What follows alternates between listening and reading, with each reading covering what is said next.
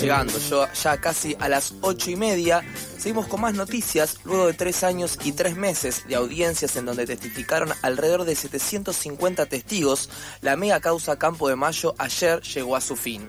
Hubo 19 condenados, 10 de ellas a prisión perpetua, a ex miembros del ejército, gendarmería, la policía bonaerense y la armada por crímenes de lesa humanidad.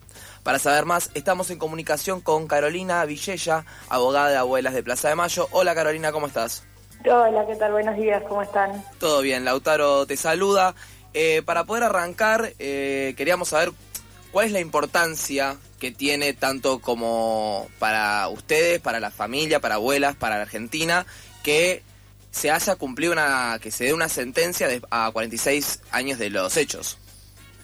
Bueno, es de, suma importancia, es un juicio que, costó mucho que se pueda llevar adelante, de hecho había causas que llevaban, eh, no sé, insumieron demasiados años de, investigación, eh, incluso en muchos casos llevó mucho tiempo que se pueda conformar el tribunal para que se pueda hacer este juicio y y dentro de todo lo, que, lo que es importante es que es un juicio en el que se juzgó por primera vez a muchos imputados que nunca habían sido juzgados, o sea, permanecían impunes al día de hoy, y muchas víctimas que, que todavía no habían obtenido justicia por los hechos que las damnificaron. Así que es un juicio como que, carga con mucho, eh, con un bagaje bastante, bastante importante.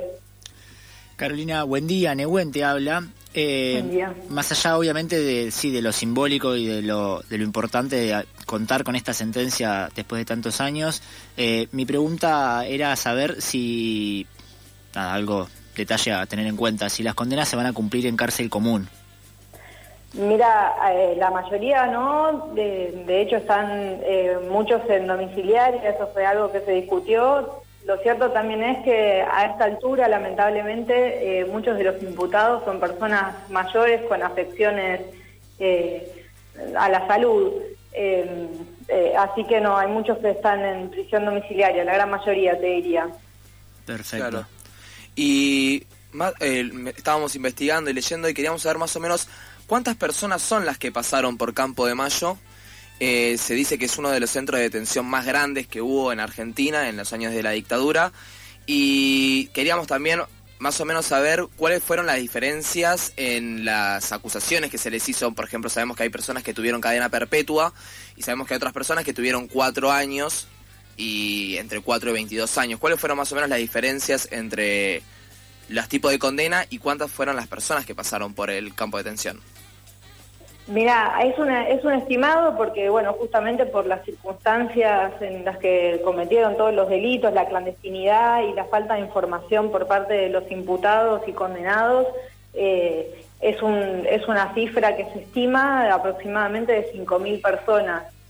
Eh, y en relación a las imputaciones hay tanta diferencia, esto responde principalmente a, los delitos por los que, o sea, los delitos que cometieron. Eh, hay muchos imputados que fueron condenados por homicidios agravados que únicamente eh, prevén como pena la prisión perpetua. Eh, y después, bueno, vamos a, tener que ver en cada caso en concreto porque una vez que tengamos los fundamentos vamos a poder conocer bien cuáles fueron las imputaciones a las que hicieron lugar y cuáles no, por lo cual eh, los jueces, el, el juez y la jueza llegaron a la determinación de esas penas. Pero, pero principalmente responde, responde a eso. Eh, en muchos casos en los que no se dieron por acreditados los homicidios agravados, eh, no, no, no tuvieron penas de prisión perpetua. Muy bien. En relación a esto, eh, te queríamos consultar si nos puedes contar un poquito acerca del proceso y qué dificultades llevaron a cabo, teniendo en cuenta que, bueno, afortunadamente se consigue una sentencia, pero claramente 46 años después de los hechos. Si nos puedes contar un poquito de las dificultades a lo largo del juicio y demás.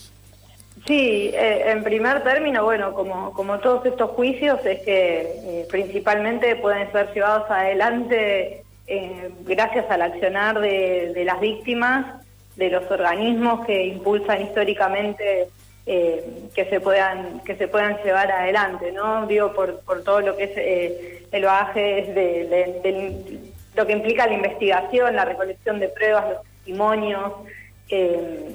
Y después, bueno, eh, lo que sucedía era que se fueron acumulando un montón de causas. Esto, eh, la mega causa de Campo de Mayo tiene la instrucción eh, en una sola causa en la que se investigan todos los hechos que se cometieron en la zona de defensa 4, que es una zona muy extensa, que incluía Campo de Mayo, pero también Zárate Campana, o sea, extensiones de la provincia de Buenos Aires. Es una zona muy, muy vasta, por lo cual se cometieron muchos delitos, muchos hechos hay muchas víctimas y, bueno, esto complejiza la forma en que, se, que se fueron haciendo las elevaciones a juicio, con lo cual, bueno, llega una causa en la que hay muchos imputados, eh, hechos que, guardan relación y en muchos casos no, eh, por lo cual, bueno, eh, se pudo hacer este juicio con la acumulación de todos los causas, de todos los casos, priorizando el criterio justamente de que se pueda juzgar por primera vez a aquellos imputados que permanecían impunes y eh, el criterio de, que las víctimas puedan obtener justicia en aquellos casos en los que no habían tenido. A eso se agregaron también los casos que ya tenían condenas previas en relación a imputados que, estaban por otros casos.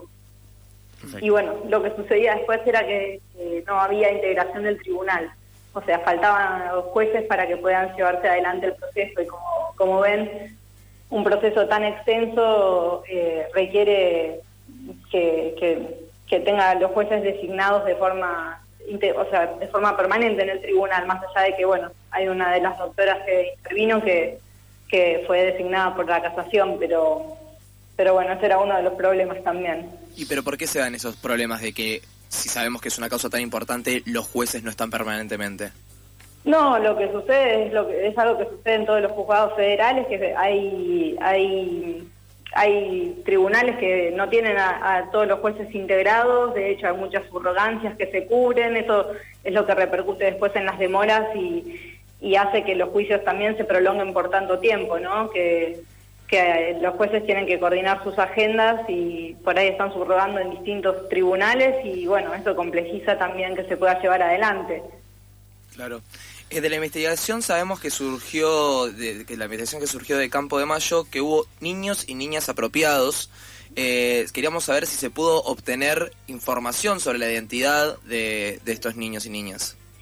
No, no, en el marco del juicio no, y la, en la investigación esta eh, particularmente estuvo orientada más bien a la privación ilegal de la libertad de las madres y los padres, y bueno, en, eh, el caso también de Laura Sacheri, bueno, fue, fue parte también de su, secuestro, que ella fue secuestrada junto a su mamá y su papá, eh, pero, pero principalmente estuvo orientada a esa etapa de los delitos no a, no a los nacimientos y las apropiaciones como, como sucede por ahí en otros juicios. Perfecto. Carolina, ¿cómo, ¿qué tienen pensado ahora? Vos hace un ratito mencionabas que tienen que esperar los fundamentos de la sentencia. Eh, Bueno, ¿cuáles son los pasos a seguir ahora a partir de que ayer se obtuvo la, la sentencia de estos, estas 19 condenas? Bueno, eh, más que nada es eso, aguardar. La verdad que eh, en relación a la mayoría de los casos fueron sentencias, o sea, fueron condenas muy buenas eh, y, hay que ver los fundamentos en el caso de, aquellos que fueron penas más bajas de las que se habían solicitado. No es el caso, por lo pronto, de, los imputados por las víctimas vinculadas a abuelas de Plaza de Mayo. Pero, pero no, será esperar para conocer los fundamentos y ver un poco más. Eh, y ver, bueno, sí, después la etapa de ejecución, ¿no? Excelente. Bueno, Carolina, muchísimas gracias por estar estos minutos con nosotros y conversar. Por favor, muchísimas gracias a ustedes. Que tengas un buen día. Pasada por acá, por Pasadas por Alto, Carolina Villella, eh, abogada de abuelas de Plaza de Mayo.